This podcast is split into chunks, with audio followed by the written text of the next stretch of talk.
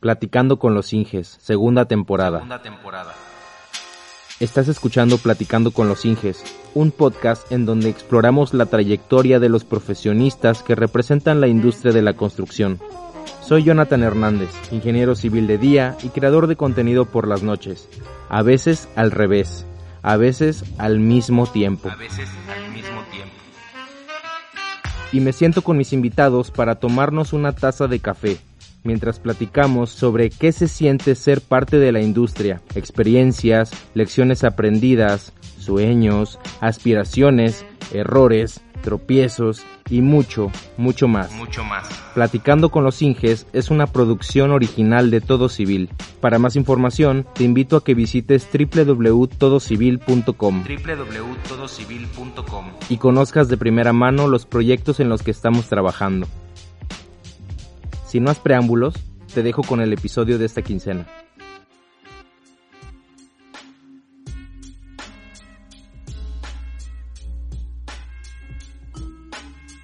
Si yo te diera un minuto para presentarte con la audiencia de este podcast, ¿de qué forma lo harías? ¿Ya comienzo?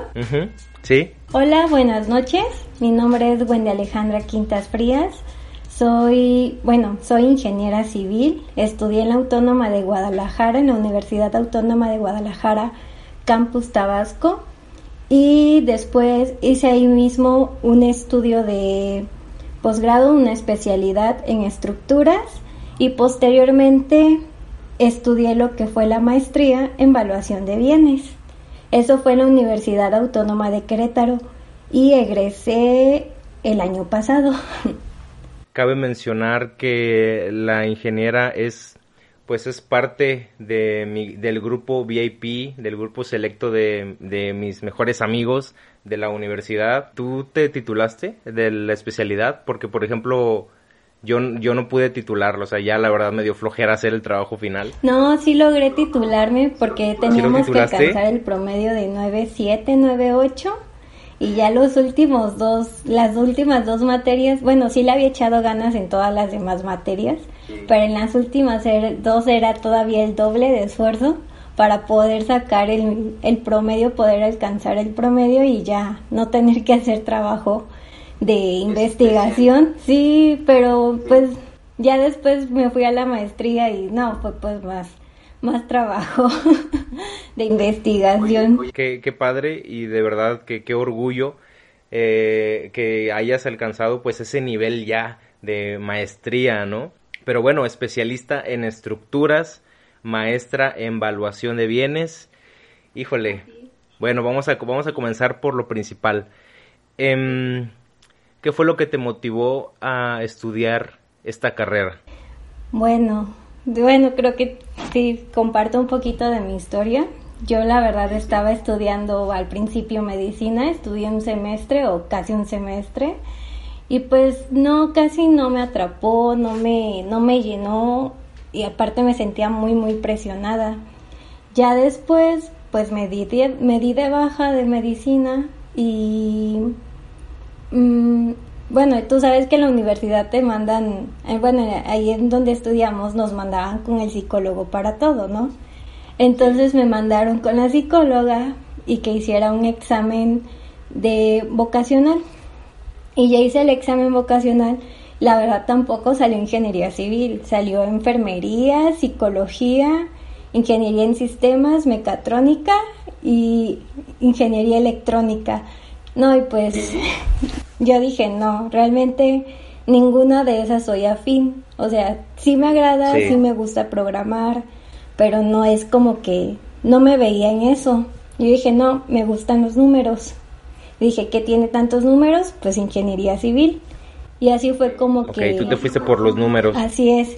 Sí, porque tanto programar, co- tenía amigos o tengo amigos este programadores y pues no, los veía ahí día y noche y yo decía, no, me voy a quedar sin ojos. Con la verdad es muy padre, a mí me encanta, me- o sea, sí me sigue gustando esa parte, pero dije, no, no, o sea, me voy más por los números, eh, por los cálculos y ya así fue como elegí ingeniería civil, que igual yo dije, no, en su momento pues igual podría ser estructurista, pero pues no, bueno, de ahí nos, nos desviamos un poquito, pero así fue como elegí este ingeniería civil. La carrera. Así es. Oye, eh, me, gustaría que nos contaras un poquito de cómo fue la transición eh, de cambiar de carrera, porque puede que alguna persona que nos esté escuchando en estos momentos eh, esté en esa etapa y tenga ese conflicto interno de posiblemente perder pues tiempo, ¿no? Porque en ese periodo, tú sabes que en esa época lo que más nos preocupa es, híjole, es que me voy a atrasar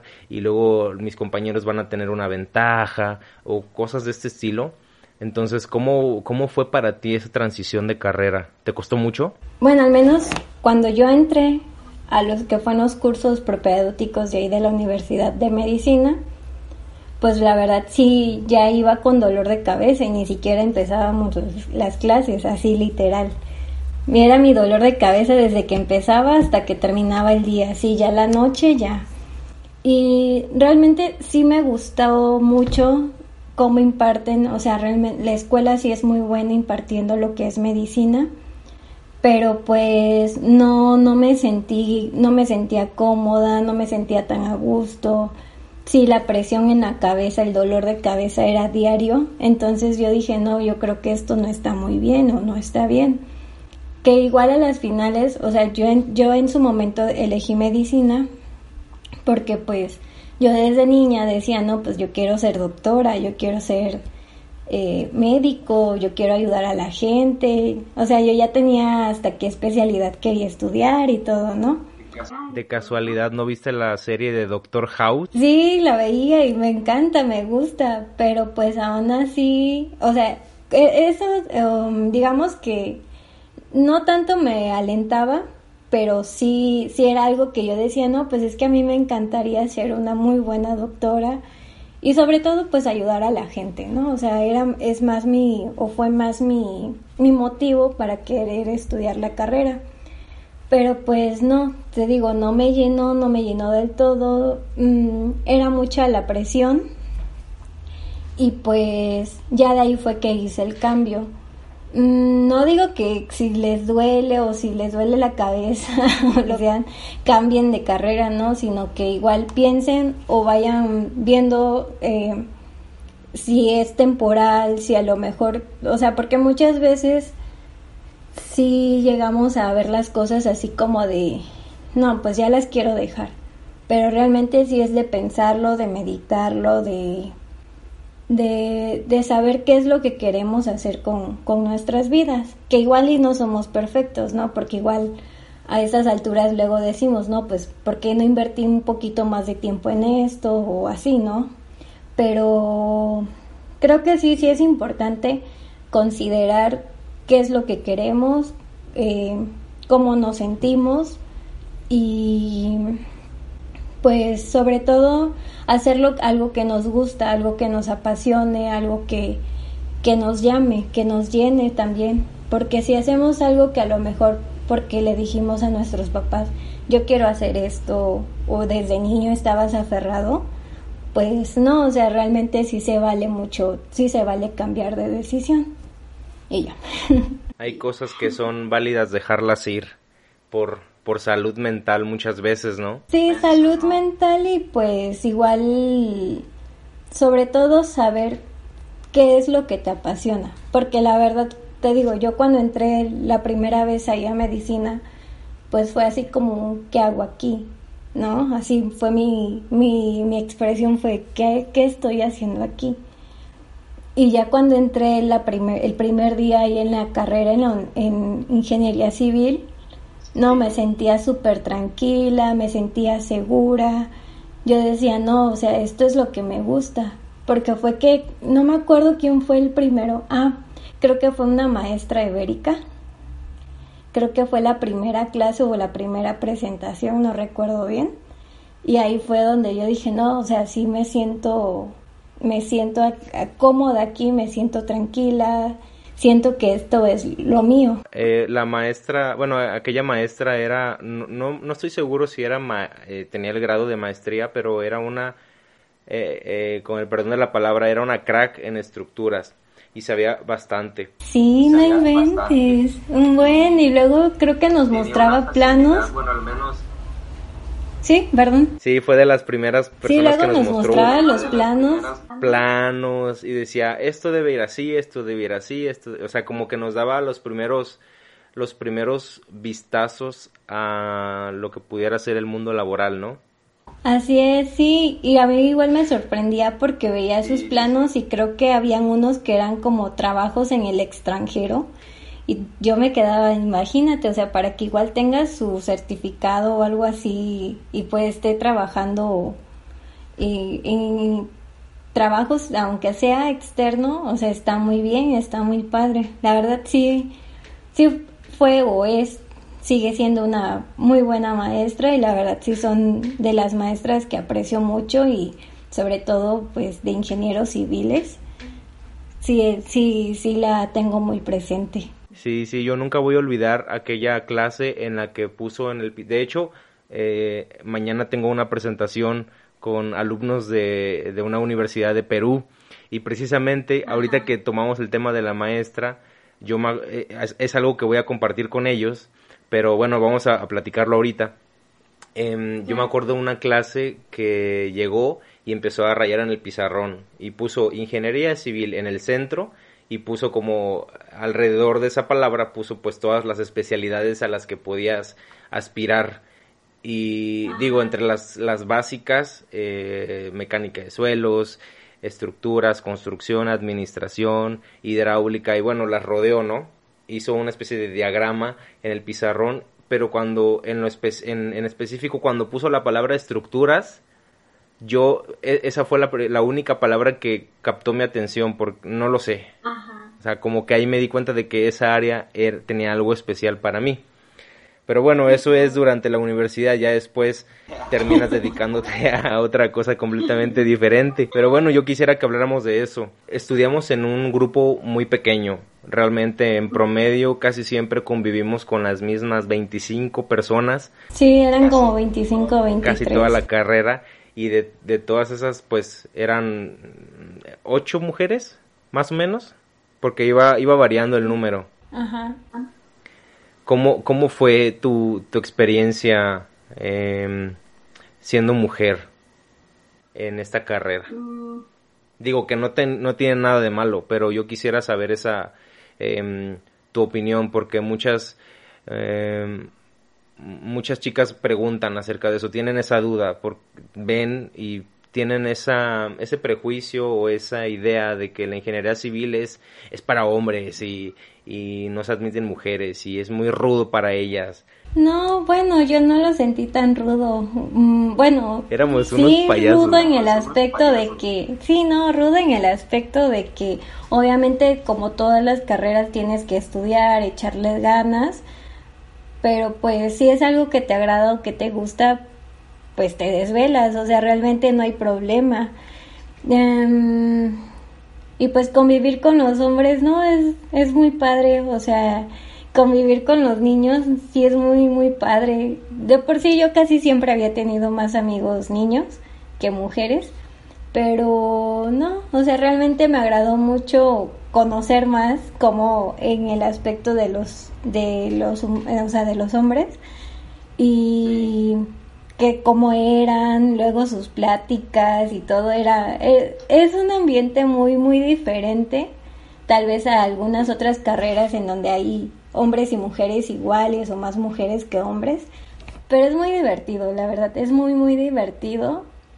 E igual a veces hasta en el equipo era así como que, a ver, ya, pónganse, vamos a hacer la tarea, ¿no? Ya era así como de, ya, vamos a hacer esto.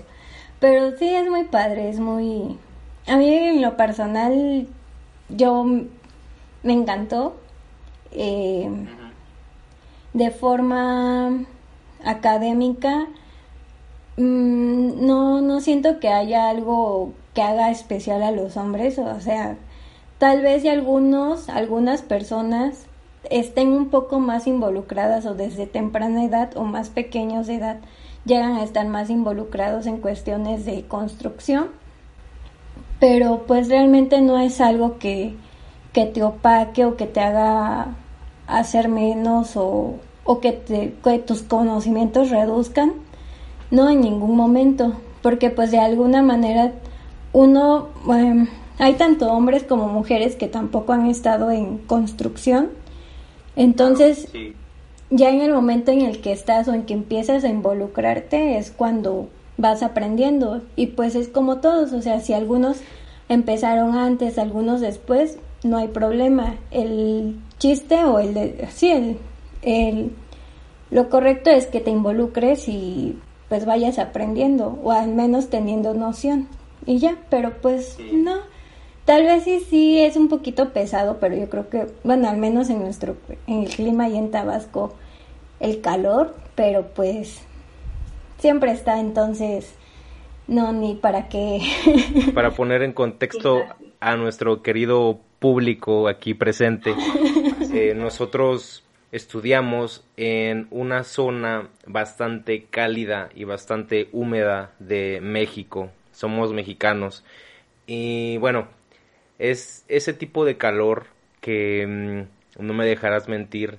No haces ni siquiera, o sea, con el simple hecho de estar sentado sin hacer ningún tipo de actividad, estás sude y sude y sude. Y es, es, es independiente de ese, pues aprendimos a, trabajar o a estudiar en ese tipo de, pues de clima, ¿no? Y me parece interesante el tipo de, digo que esta carrera o ya en el ambiente laboral, pues las construcciones se adaptan a, diferentes tipos de, lugares, ¿no? Y eso es, lo, eso es parte de la versatilidad de, esta carrera. De climas. Pregunta, em, o bueno, respuestas similares. ¿Qué materia o qué área de la ingeniería civil te gustó? ¿Qué, qué te llamaba la atención? Híjoles. Mm, de la carrera, las que me encantaron así, me encantaron el top 1, estructuras. Todo lo que fuera de relacionado a estructuras era así mi... Eh, bueno, es, es mi favorito o sigue siendo mi favorito durante la carrera ya después todo lo que tuviera que ver con mecánica de suelos. Igual eso, geotecnia, mecánica de suelos, fue muy, bueno, es muy interesante para mí y siguió siendo muy interesante. Esas dos. Y ya de ahí tal vez tercera, hidrología. Ya ves que llevábamos hidrología con el maestro. El maestro Cecilio. Cecilio. Lo, eh, eh, me encantaban sus materias, me encantaban todas las materias de él, siempre tenía una anécdota. Me encantaría tener al maestro Cecilio aquí en este en, este programa, de verdad. Lo voy a localizar, me comprometo en este episodio a conseguir una charla con ese ingeniero. Es, fíjate que es de los ingenieros que te dejan marcados. A mí nunca me voy a olvidar de la frase eh, que dijo en aquella clase. A ver. en esencia, un ingeniero, un buen ingeniero civil eh, es un buen debe ser un buen administrador. Fíjate que hasta el día de hoy lo, lo ve, eh, es una frase que me viene haciendo clic y, cada vez lo confirmo más y más y más porque pues bueno, yo me dedico más a la construcción. Em, y sí, o sea, la administración es todo en, en, en cuestión de ejecución. Eh, tienes que tener unas bases sólidas y a fin de cuentas son buenas herramientas, ¿no? Porque pues, digo, de una buena administración, pues em, resulta mayor utilidad en los proyectos, o sea, más dinero. Sí, claro. Pero, pero bueno, entonces estructuras y bueno, eh, digo, estudiamos la misma especialidad eh, los dos y algo que me, que me resulta interesante y la verdad agradezco bastante es que durante la carrera en donde estudiamos nos obligaron a ir a prácticas profesionales desde el primer semestre y es algo que yo agradezco bastante porque a mí me ayudó a ir valorando o a ir eh, viendo eh, más o menos en qué área era la que yo me sentía más cómodo. En tu, en tu, en tu caso, ¿cómo fue este, pues esta experiencia? Bueno, realmente la verdad sí fue muy buena.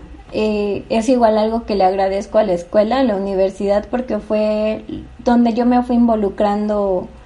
Mm, primero estuve, bueno, casi siempre estuve en la misma constructora Nada más que igual, pues nada, solo te permitían creo que un año estar con ellos, pero pues logré que me firmaran otro tiempo, entonces ya estuve con ellos como dos años.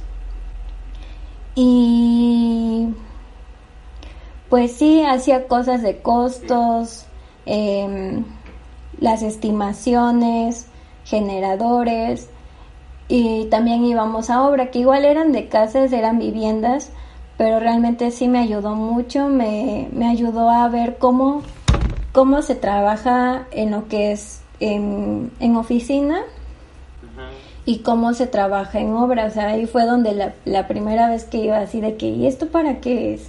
¿Y aquí cómo es? ¿Y por qué esto? ¿No? O sea, eh, íbamos indagando. Y pues igual me tocó que iba, de, em, digamos que mis encargadas eran dos arquitectas. Y la verdad, súper buenísima onda. Eran, son personas muy, muy, muy buenas, de las que aprendí mucho y que les agradezco. Y y pues ellas me iban explicando y estuvo muy padre, me gustó mucho y sí creo que sí sería un buen consejo para todos si aunque si la universidad tiene o no tiene manera de hacer prácticas desde el primer segundo semestre pues buscar la manera de empezar a hacerlas tal vez y yendo a apoyar no sé dos tres horas cuatro horas por día Sí, es un buen consejo para todos eh, empezar a hacer las prácticas o como servicios, aunque luego a veces sintamos que estorbamos, pero sí es muy padre ir, irse involucrando, ¿no? Viendo la manera de cómo, porque hasta cotizar, pedir material, cosas así muy, aunque sean muy básicas y muy pequeñas, pues sí es muy importante saber y aprenderlas a hacer, ¿no? Sí, sí, sí, definitivamente. Yo creo que en toda empresa siempre va, eh, siempre va a, ser bueno que haya más traba más personas que apoyen, ¿no? Y yo creo que pues esta, sí. este sistema... Y pues sobre todo saber...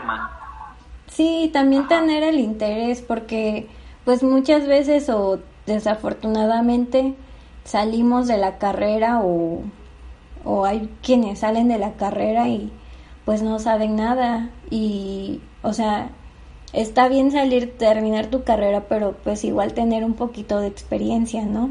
No solamente que nos firmen las prácticas o el servicio, no, no tiene sentido, no tiene caso, porque igual a las finales es para nuestro bien y es por nuestro bien. Claro, claro, yo creo que eh, para resumir ese tema, eh, digo, el, en el sistema en el que estuvimos, pues, digo, del que fuimos partícipes, fue bastante pesado porque en realidad te ocupabas todo, todo el tiempo. si es que, si es que lo hacías, si es que lo hacías, porque evidentemente había personas que pues solamente buscaban la firma de la empresa, de, de alguien que les firmara, y pues ellos ya, ya comprobaban que habían ido a la empresa pues a cumplir sus horas, ¿no? Pero para las personas que sí lo realizamos, eh, si era muy pesado y si era muy cansado. Y luego, la verdad, ya si siendo un poquito honestos, ya en el último semestre ya habían compañeros de nosotros que trabajaban, ¿no? Y ya que luego trabajaban y les sacaban 10 en las materias y que todavía jugaban fútbol. Y yo así de en qué momento, a qué hora lo hacen. Realmente eso sí, sí es mucho de sorprenderse de que en qué momento hacían todo. Pero sí es muy padre, sí es muy, sí es muy padre y es muy importante realizar esas prácticas, buscarlas y pues aunque sea algún puesto pequeño o, lo que sea, mm, sí es de mucha ayuda, sí, porque quieras o no aprendes cómo trabaja toda una empresa desde es muy importante saber cómo trabaja la empresa desde el más el puesto más bajo porque realmente aunque sea muy bajo es muy importante al, al puesto mayor no pero sí. Una cadena. sí es toda una cadena y toda una carga de responsabilidad pero sí claro este sí yo sí estoy a favor de que de las prácticas y del servicio y de de todo lo que tenga que ver con trabajar.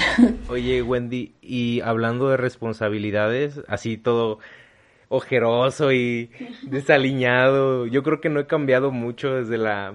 Digo, yo te veo y te veo igualita cuando, cuando estábamos estudiando. Nos vemos con cariño. Yo creo que sí. Yo creo que sí. sí, sí. no, este, al menos, digo, saliéndonos un poquito de tema, pero de eso se trata este podcast, hablamos de todo y nada a la vez. Em, ¿Te acuerdas aquella vez que nos dijeron, tómense una foto, creo que igual fue la maestra Ibérica, tómense una foto en primer Ah, sí. semestre y luego tómense una foto ya cuando estén trabajando, cuando, est- cuando salgan de la carrera y, y comparen, ¿no? Yo creo que sí, sí tomamos, sí, sí hicimos ese ejercicio alguna vez y qué cambios, ¿eh? Sí, sí tenemos alguna foto grupal al principio y alguna foto grupal ya casi al final. Y ya, pues igual en la entrega de credenciales, igual. Que ahí la verdad todos estábamos casi esbeltos, o sea. o sea, sí estábamos bien arregladitos y Pues todo. déjame decirte Pero que ahorita estoy en mi, en mi etapa volviendo a, a, a, a mi peso ideal, entre comillas, porque todavía estoy, la verdad, eh, estoy en sobrepeso todavía. Pero hace un par, digo, hace un par de meses estaba obeso, así, mal plan. Mal, mal, mal plan. Yo creo que es muy importante eh, mencionarlo de que eh, en este trabajo, así como en muchos otros, cuando estás bajo presión, es muy sencillo en caer en, pues, en descuidarte a, a ti mismo, ¿no? Y quisiera ir a ese tema porque eh, yo veo que tú haces mucho, mucho ejercicio y ya corriste un maratón. Y eso... No, de verdad- llevo dos. Ah, ya llevas dos. Fíjate. Fíjate nada más. Sí, Y el- entrené para un tercero, pero ya no pude ir a ese tercero, pero casi cuenta. Entonces, No, gracias Wendy, ya nos dejaste aquí en... eh, ya, ya nos pisoteaste aquí, digo...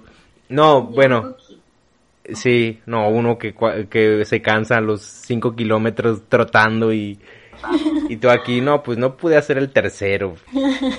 ¿Cuánto es un- un maratón? ¿42 kilómetros? sí, 42, 200. 42 kilómetros, 200 metros. Increíble. No, yo cuando vi las fotos dije, no manches. Porque cuando estábamos en carrera, cuando estábamos en carrera nos era, nos, nos era muy complicado el agarrar disciplina para pues ir a correr o ir al gimnasio y esto. Sí, luego O el buscar un espacio, porque cuando estábamos en la mañana, yendo a la escuela en la mañana, en las tardes estábamos dando las prácticas y luego en la tarde noche o en la noche llegar a tu casa a hacer tarea, entonces sí estaba un poquito complicado. Y al menos en la mañana mis cuando estudiábamos, porque nos ya ves que nos dividían de primero a cuarto semestre en la mañana, de quinto a séptimo en la tarde. Sí. Entonces, ya cuando íbamos en la tarde, sí se me hacía más fácil, porque ya me levantaba un poquito antes, bueno, me levantaba igual como a las cinco y media, seis de la mañana, sí hacía un poquito de ejercicio en mi casa, y ya para las ocho ya ir a las prácticas o al servicio. Ya de ahí ya me pas- ya nos bueno, yo ya me pasaba de la escuela, y ya de ahí de la escuela ya llegaba a mi casa, pues a hacer los, las tareas y pendientes. Sí, pero mi espacio era en la mañana. ¿Perdón? Justamente hoy, eh, digo, hablando de esas, de cuando íbamos en la tarde, me acordé de las clases que tomábamos a las nueve de la noche. No me acuerdo si eran las, las clases de, mm, de carreteras, diseño de pavimentos. sí, Sí, Ah, de la bueno, y yo, y ya eran las nueve de la noche, imagínate, o sea, todo el día al full, eh, con las prácticas y luego la escuela y tareas y todo esto. A las nueve de la noche terminábamos rendidos. Te lo juro, bueno, no, no sé si te acuerdes, la, la mitad del salón ya estaban dormidos en sus lugares, así ya, por favor que acabe la hora, ¿no? Por favor, que acabe Pues la hora. no, fíjate que a mí me, eh, la, ma- esa maestra igual es muy buena y me encantaba su materia, sí me gustaba cómo daba la materia, de que igual nos llevó a prácticas y todo. Sí, fue, a mí me, me gustó mucho y, y sí me despertaba, sí me mantenía así de que, a ver, ¿qué es esto? ¿Cómo es? Y así, ¿no? Pero sí, sí era muy pesado, realmente no vi, nuestras casas eran hoteles, nada más a dormir, o sea, no, a comer y a dormir. Y ya, y al día siguiente otra vez. Pero mm, creo que sí es muy padre, o sea, ahora en estos momentos es cuando yo digo, no manches, o sea, hice todo eso y ahorita yo sé que, o sea, puedes hacer más cosas o puedes lograr hacer más cosas, ¿no? Si, si ya lo más pesado, tal vez lo más pesado, ¿no? Pudiese ser, pues ya lo hiciste. Y ahorita es como que aprender a organizarte más. Y justo hoy en el trabajo, digo nada más como para retomar el tema de que nos dormíamos, bueno, yo me llegué a dormir en las últimas clases. Hoy, hoy precisamente estábamos platicando con, digo, en el proyecto en donde, donde estoy trabajando ahorita, em, tenemos un grupo de dos cuadrillas de topógrafos y haz de cuenta que estaban haciendo un levantamiento y hay una actividad en la que tenemos que localizar unos postes de luz donde, que hay que instalar en una, pues, eh, a lo largo de una banqueta. Estoy, estamos construyendo un parque. El caso es de que estaban en, estaban hablando de que al topógrafo eh, los postes le quedaban en, o sea, veíamos en el plano, en el AutoCAD, y veíamos que los postes le caían en medio de la avenida, o sea, de la, de la calle, sobre la carpeta asfáltica. Y nosotros estábamos, pero no, no puede ser. Y el, top, y el topógrafo estaba convencidísimo de que iba, era un error y que se iba a hacer más chiquita la, que, no, que nuestra banqueta nueva pues iba a comerse un poco del área de la, pues del pavimento, ¿no? Entonces eh, preguntó el topógrafo, oigan, ¿y cuánto es lo mínimo que puede ser de ancho un, una calle? Y en ese momento yo le dije así sarcásticamente o de chiste, le dije, no sé, yo me dormía en esas clases. Ay, no. Bueno. No, no, no se puede todo en esta no vida. Te creo.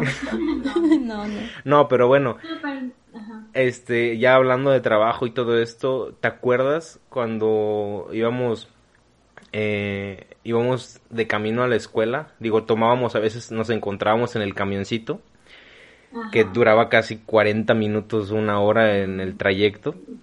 Eh, Y sin aire acondicionado. Sí, sí. Este, ¿te acuerdas aquellas, pues, no, no me acuerdo si eran mañanas o tardes?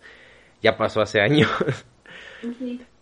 Que platicábamos acerca de que, híjole, no sé qué voy a hacer en el futuro. Tengo como mucho miedo y, y como que nos sincerábamos bastante, ¿no? Digo, es algo que, que comparto mucho contigo porque pues eh, fuimos, seguimos siendo muy buenos amigos, ¿no? Y, te, y compartíamos esa, esos 45 minutos, una hora de trayecto y hablábamos de todo, ¿no? Digo, mi mamá te tiene bastante aprecio. Este, eh, el caso es de que si, si te acuerdas de, de ese sentimiento de incertidumbre, de que decías, híjole, pues es que estoy como en una bifurcación en la que cualquier decisión que tome va a repercutir en los próximos años de mi vida, ¿no? Sí.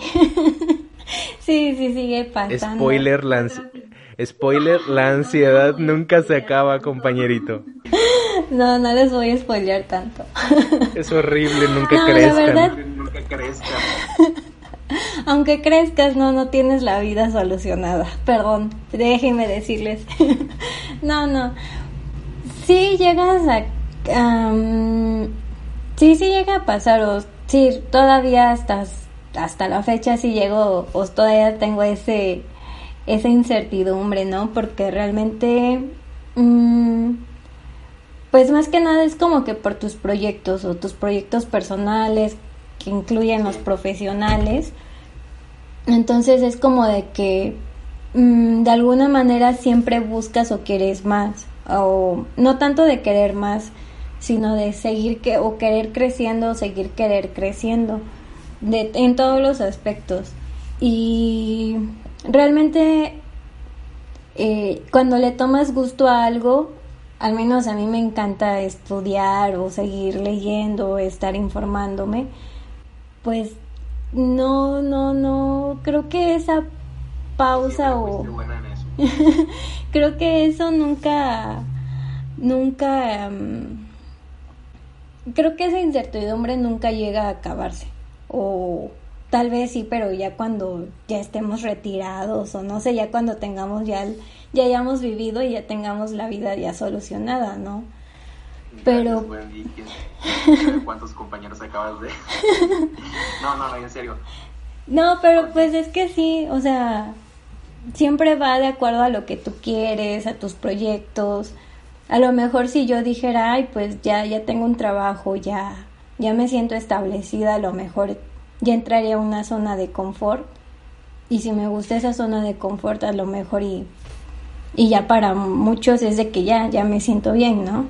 Pero pues mm, al menos a mí casi no me gusta estar en una zona de confort. O sea, siempre me gusta, de alguna u otra forma me gusta involucrarme en algunas u otras cosas. Em, por ejemplo, no, pues ya sabe, bueno, ya corre un maratón, ¿no? Ya corrí. Entonces yo sé que yo ya logré ese tope.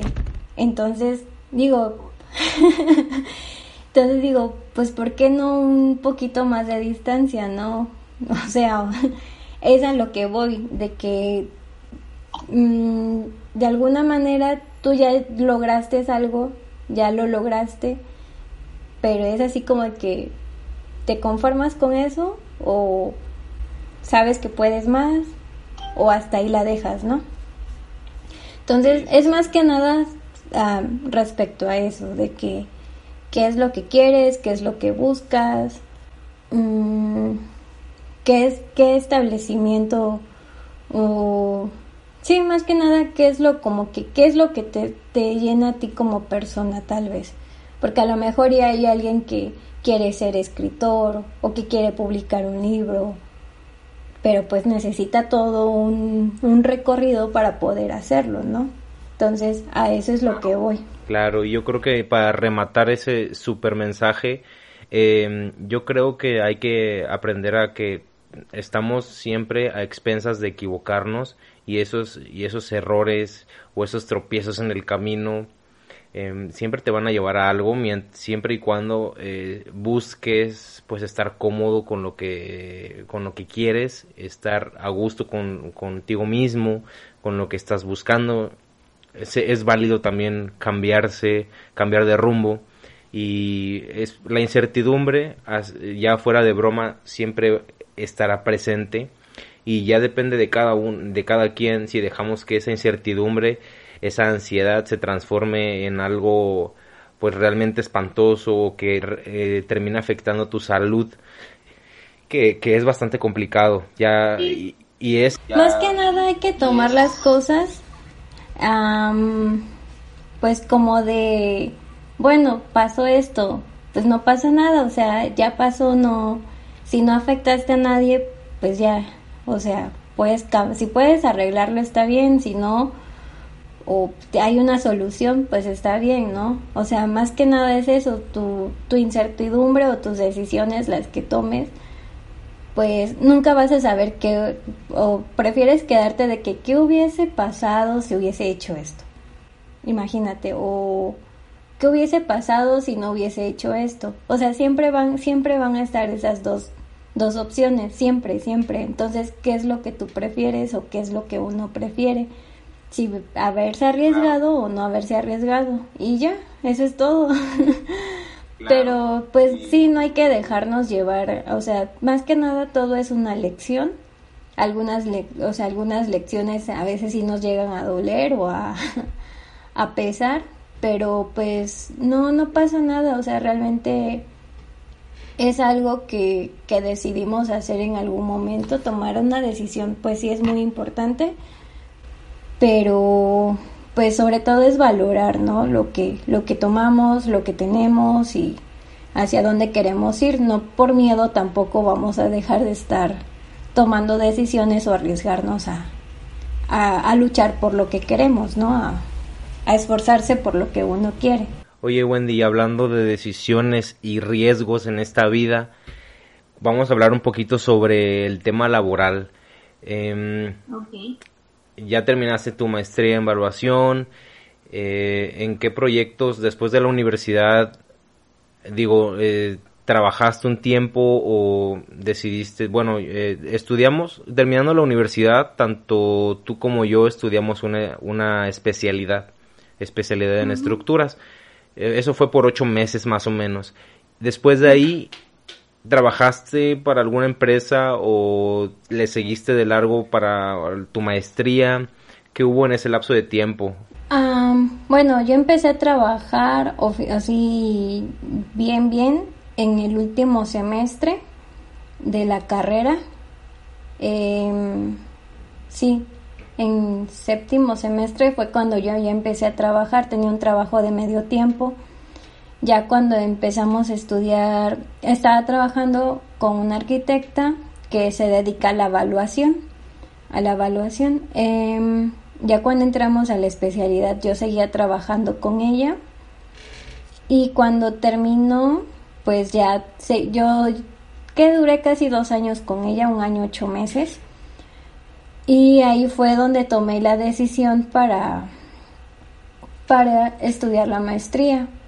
Em, que salimos de la escuela en el 2014 aproximadamente. Sí no en el 2014 y ya cuando yo me, yo busqué la información y todo, y yo me mudé aquí a Querétaro, ahorita resido aquí en la ciudad de Querétaro, llegué aquí en el 2016. Em, y fue cuando, bueno, estaba buscando entrar a la maestría y en ese lapsus de tiempo, porque igual tiene, la maestría está con beca con ACIT, entonces ahí fue donde en ese lapsus de tiempo pues empecé a trabajar en una constructora. Sí, ya me acordé de ese tiempo.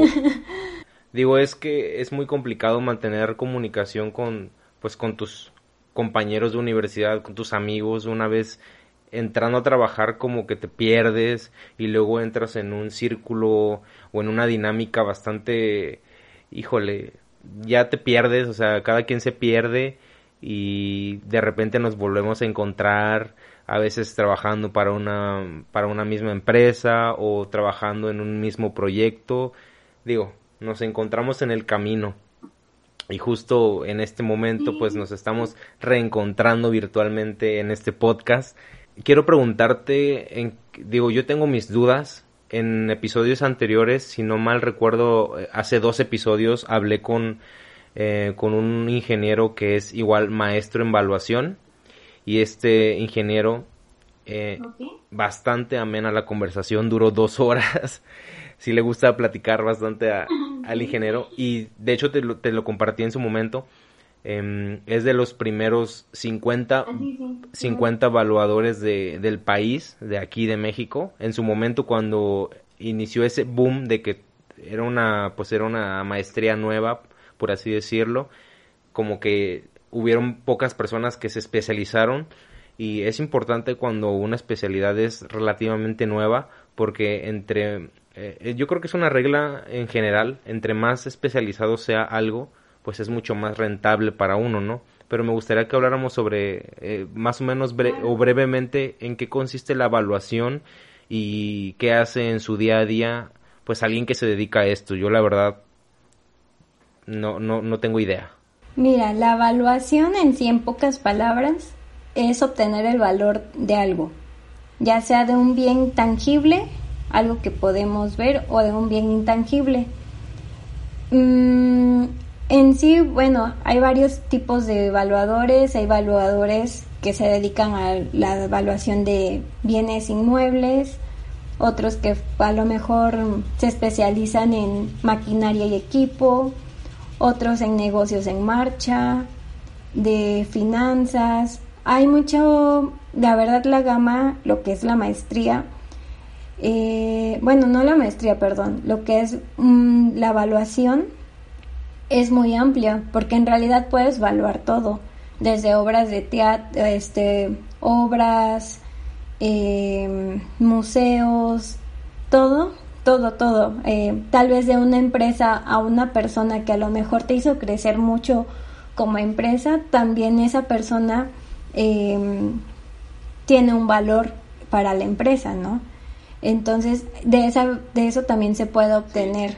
Eh, en sí, lo que es la evaluación de bienes es, muy amplio y pues que a qué se dedican las personas Mira, creo que hay muchos que sí son valuadores de bienes inmuebles, entonces sí se dedican mucho a lo que es la evaluación de viviendas, oficios, eh, perdón, edificios, em, locales comerciales, centros comerciales, em, condominios, porque igual de ahí puedes obtener el valor.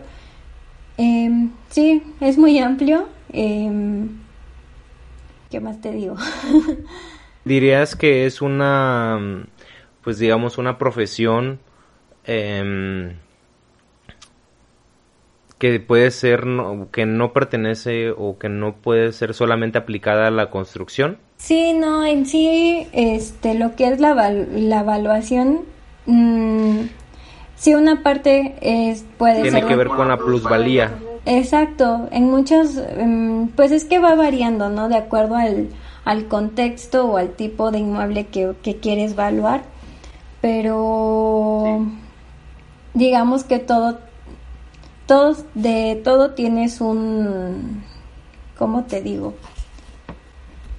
O sea, de todo, tu, tu propósito es obtener el valor, pero ese valor tiene que ser, digamos, el justo o el real. No que no no te, no te tienes que ir ni por el comprador o el posible comprador ni por el vendedor. O sea realmente tienes que ser neutral. Eres como un juez por así decirlo de que digamos que hay un comprador y un vendedor y el comprador quiere pedir un millón pero tú sabes que la casa cuesta a lo mejor 700 mil y la otra persona dice no pues yo nada más te quiero dar 500 mil entonces es así como de uno como persona, como evaluador, tiene, debe o tiene esa responsabilidad de ser como que neutral. O sea, sí obtengo mi valor, que es, y ese es, ¿no? Sin dejarse influenciar. Ok, ok, ok. Sí, un ejemplo que me ponía el maestro Bernardino es que, por ejemplo, también las marcas se pueden evaluar.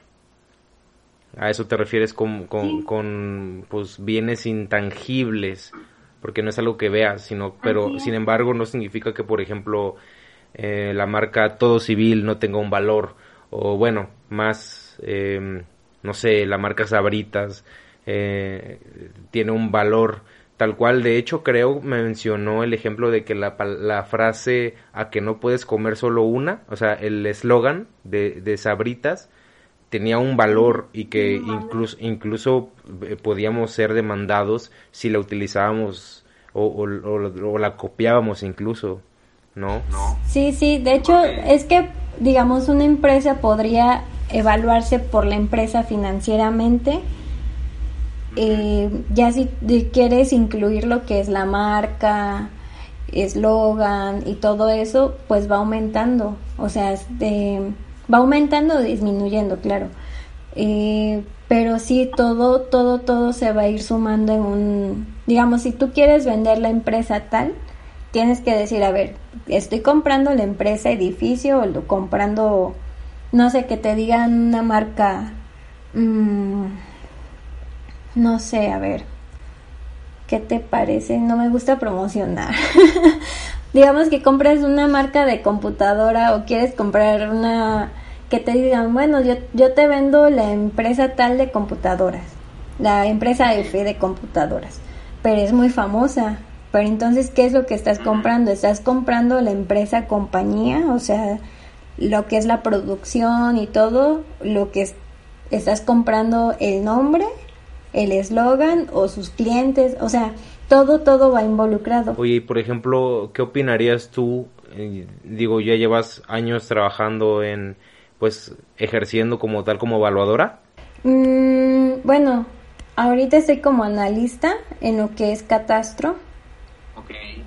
pero sí, realmente sí mi función sí es como, sí es evaluación, o sea, sí es evaluar casas o al menos eh, digamos que a valor catastral porque ese es diferente un valor catastral a un valor inmobiliario de mercado. yo creo que eh, yo creo que ya ya eh, nos metimos a mucho tecnicismo, pero en pocas palabras, por ejemplo, si yo eh, digo y aquí de aquí han salido bastantes negocios de este podcast han salido personas con empleo, entonces tú vente. Este, por ejemplo, si yo soy un inversionista y quiero estoy construyendo un edificio, no sé, o una plaza comercial y de repente sabes que pues ya no la quiero seguir construyendo, la dejo a medio construir y se la quiero vender a alguien. Digo, porque pasa pasa este esto, ¿no? Y digo, aquí hay personas en Monterrey que la cuestión inmobiliaria es el boom que está pegando desde hace años aquí. No dudaría que te buscaran para algún servicio de evaluación. Em, que de hecho recomendada. Eh, eh, tú podrías hacer ese tipo de cosas. O sea, digo, mm, eh, estás digo, de eso se trata la evaluación, ¿no? Darle precio. Así es, igual es buscar, es que todo depende de acuerdo al, al, digamos, del edificio, supongamos, ¿no? Tú me estás diciendo un condominio. Si a lo mejor ya se vendió, ya tienen ventas, pues saber si se, va, si se van a incluir o no. Si hay, porque ya tienen clientes, o sea, ya hay una cartera de clientes de ese edificio. O sea, es todo un análisis, porque a lo mejor si no tiene una cartera, exacto, si a lo mejor no tiene una cartera de clientes y solamente pues fue la construcción que apenas estaba empezando, pues igual y nada más sea el, valor de la pura construcción, ¿no? O sea, el valor del suelo más la construcción, lo que te ha costado a ti como constructor llevar a cabo hasta donde está la obra. Pero si a lo mejor ya tienes una cartera de clientes, ya tienes eh, ventas programadas o contratos y todo, pues es igual conocer o saber si se tienen que involucrar o no eso, em, esos valores. Si todo, todo tiene que, que ver ahí. O sea, si es un análisis un poquito más complejo, porque sí tendrías que saber cuál es la situación en la que se encuentra el edificio. Pero igual es saber o conocer si tiene licencia, si no tiene licencia, si tiene que regularizar o no. O sea, todo eso eh, se incluyen en los valores de venta. Sí, porque a lo mejor y tú construyes una casa en un terreno que es irregular, en un terreno que no hay, no está dentro de la zona urbana, no tienes agua, no tienes nada, y dices, no, pues yo ya la quiero vender mejor porque me sale más barato o me conviene más irme a vivir ya a la ciudad. Entonces, es de que, ok, si te la quiere comprar alguien, ¿cuánto le va a costar? Eh, tal vez si quisiera un contrato bien o su escritura bien y que no está regularizado su terreno, es como de, ¿y cuánto me va a costar regularizar el terreno para poder sacar las escrituras? y poder llevar todo el proceso para poder hacer eso. O sea, todo se tiene que considerar. Bueno, yo creo que ya quedó muy claro ese tema, ¿no? Pues sí, bueno, en sí, un resumen pequeño, la evaluación se encarga de valorar cualquier tipo de cosa, ya sea algo tangible, algo que podamos ver, tocar, mover, lo que quieras, y algo intangible, una marca, un eslogan, un nombre, este, una persona, el, la inteligencia o digamos el cuerpo de personal de, un, de una empresa, eso también puede ser, o sea, cualquier tipo, cualquier, cualquier cosa se le puede dar un valor. Ese es como que el resumen o algo muy práctico de decir que es la evaluación. Fíjate que es un área que no en la escuela ni enterados, ¿eh? No, que podíamos estar en ese lado. Realmente yo tampoco estaba enterada hasta que entré a no, ni fue que ando ya en sí como para las vacaciones de verano, algo así más o menos. Fue cuando me escribió una arquitecta que con la que trabajé, con la que estuve haciendo mis prácticas profesionales y ella me invitó a trabajar con ella, así de evaluación. Me dijo, "No, no te interesaría trabajar en evaluación." Y yo, "¿Evaluación? ¿Qué es eso?" Y yo así de no, sí, o sea, realmente se me hizo como que divertido. Y ahí te quedaste. Sí, la verdad sí, me dio así como de que no sé qué sea, pero creo que es bueno eh, saber o conocer o ir aprendiendo algo. Y ahí fue como empecé. Perfecto. Oye, y me gustaría preguntarte las últimas dos cosas. Eh, una de ellas es qué viene en el futuro para ti profesionalmente sea, ¿qué es lo que a ti te gustaría ir eh, seguir haciendo en el futuro? O como, cuáles son tus planes, digo, si se puede, si se, si se puede eh, compartir. Y otra, em, ¿qué consejo le darías a esas personas que nos estén escuchando y que no conocían nada de, pues, de esta área en la que pueden trabajar? o en general de todos los temas en de los que hablamos sobre pues la construcción porque pues también en los evaluadores se mueven dentro de este mundillo de la construcción. Esas dos cosas para terminar. Bueno, pues como mis planes de futuro, que espero no sea muy largo tiempo, Ah, la verdad sí estoy interesada en estudiar un doctorado, sí me, me encantaría entrar en el doctorado, porque mm, digamos que mi tema de tesis en la maestría fue evaluación urbana con sistemas inteligentes, es decir, con... Ay, ya se me olvidó. con inteligencia artificial. Eh, entonces, pues, digamos, esa parte me, me, me, me gustó mucho o me gusta mucho lo que es la parte de aprender a automatizar. Bueno, ya cuando estás en evaluación o estás involucrado en lo que es la evaluación, llegas a observar que muchas cosas son muy subjetivas, son mucho de que por apreciación de la persona evaluadora o que por la experiencia, así de que no, pues yo como por experto digo que le doy un factor de punto 8, ¿no? Pero yo siento que todo tiene una base, entonces una explicación o, o una manera de determinarlo de manera lógica, este, no digo que, esté mal, que sea, porque todo es comparar, o sea, hacer evaluaciones llega a ser comparar, a ver, Em, bueno, para obtener un valor a veces sí llega a ser el comparar, ¿no? A veces, porque tendría que darte una clase para todo esto. Entonces, eh, muchas veces sí llega a ser así, pero digamos que lo que es la inteligencia artificial llega, es nuevo para muchas ramas, es, llega a ser una novedad para muchas ramas y pues la verdad lo que es evaluación sí tiene mucho campo de investigación, sí tiene mucho campo eh, en donde podemos em, mejorar, que se puede mejorar. Y yo siento que a lo mejor lo que es la inteligencia artificial podría ayudar mucho, entonces mm, pues sí me gustaría mucho hacer un doctorado y meterme un poco más en el tema. Y este y pues también em, en su momento esperemos pues igual lograr ser una perito evaluadora, tener tal, o sea, es un poco, digamos que es un poco cerrado el grupo en cuanto a la evaluación, em, pero si se llega a ver o llegase a ver una oportunidad, pues esperemos um, pueda, pueda inmiscuirme o pueda involucrar, involucrarme más ya yo un poquito más profesionalmente.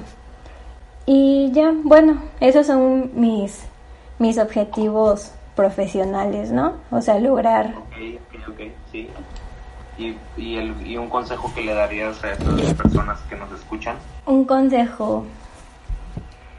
Mm, la verdad, bueno, eh, tal vez yo como experiencia podría decir que cuando yo me vine a Querétaro fue así como de, eh, fue una decisión, fue una toma de decisión muy repentina, fue creo que de una semana, entonces la incertidumbre hubo en su momento y este y pues en aquella ya, ya tengo un, grado más eh, tengo, he conocido muchas personas, he conocido tanto personas de amistad como profesionales y siento que fue un riesgo un poco grande el haber dejado, a, bueno, al menos a mi familia, pero pues es algo que, que siento que hice bien, por ejemplo, en su momento. Entonces, yo creo que los riesgos siempre va a haber una, em, siempre hay una lección y siempre, va, siempre vamos a obtener algo bueno si trabajamos mucho también, si nos esforzamos mucho por, por lograr o por, por luchar por lo que queremos, ¿no? Y pues también tener mucho cuidado, tener, mm, cuidarnos tanto nosotros personalmente, eh, físicamente y sobre todo mentalmente, eh, sí, creo que también sí les recomendaría mucho a muchas personas lo que es trabajar mucho las emociones, ¿no? O sea, ser un poquito prudentes, pacientes, eh, y si no, no, que no nos gane el, el, coraje o algo así de que porque algo salió mal, no, o sea, realmente todo, todo tiene o puede tener una solución, solamente es de mantener la calma y seguir trabajando y pensar, ¿no? Pero creo que ese es mi, mi consejo. Muchas, muchas gracias por ese consejo y digo, para las personas que se, que, que se hayan quedado con dudas o que quieran de alguna manera pues eh, resolver algunas preguntas o hacerte llegar o simplemente contactarte, eh, ¿de qué forma lo pueden hacer? Ah, puede ser en... ¿Cómo te pueden encontrar? Ah, sí, en mi correo que es quintaswendy.gmail.com Igual si pudieras escribirlo, ya este... Ok. Sí, ya, este, ahí es, ese es mi correo, ahí pueden preguntarme más, o sea, quizás no quedó tan claro algunas cosas o si quieren saber más sobre evaluación o, o es porque inclusive, sí, bueno, de cualquier cosa pueden preguntar ahí y pues yo, yo ya contestaré. Perfectísimo, bueno, pues muchísimas gracias.